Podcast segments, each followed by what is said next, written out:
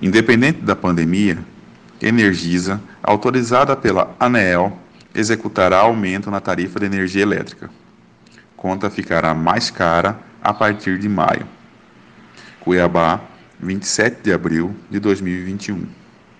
A Agência Nacional de Energia Elétrica, abre parênteses, ANEL, fecha parênteses, em reunião extraordinária ocorrida na quinta-feira, 22 de abril de 2021, autorizou o reajuste da tarifa de energia elétrica dos estados de Mato Grosso, Mato Grosso do Sul e São Paulo. Essas novas taxas passam a valer a partir de 22 de abril de 2021 para 1,5 milhões de unidades consumidoras situadas em 141 municípios apenas em Mato Grosso, que contará com um acréscimo de 7,29% em suas faturas energéticas.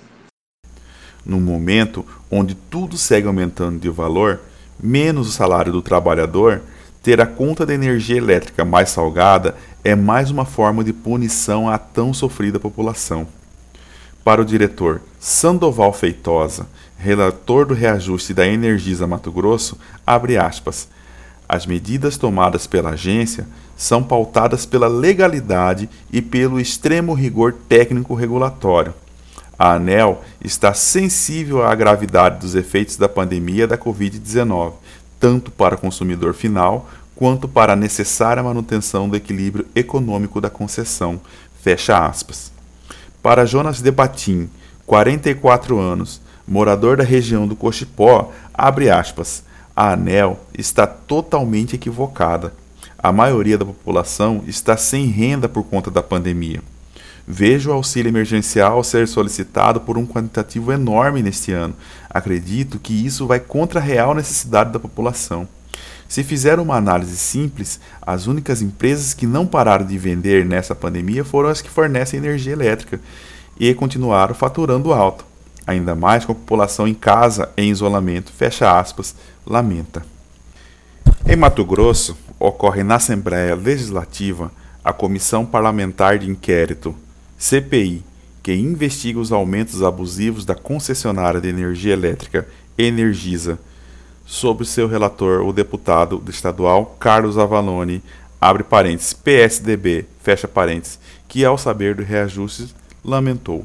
Abre aspas.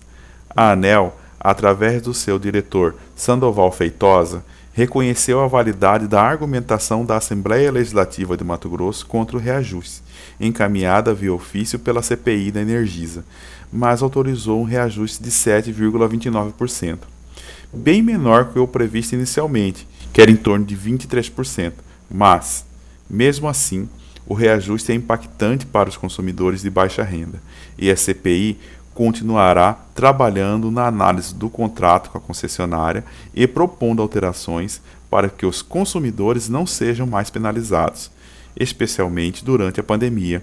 Fecha aspas, adiantou Avalone.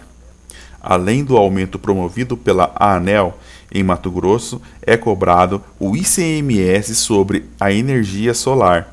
Mesmo o governo federal ter prometido não, aspas, taxar o sol, fecha aspas, alguns estados o fazem. Debatim, que é diretamente afetado por ambas cobranças, afirma, abre aspas, tenho uma usina fotovoltaica que instalei para poder economizar e acabaram taxando isso também.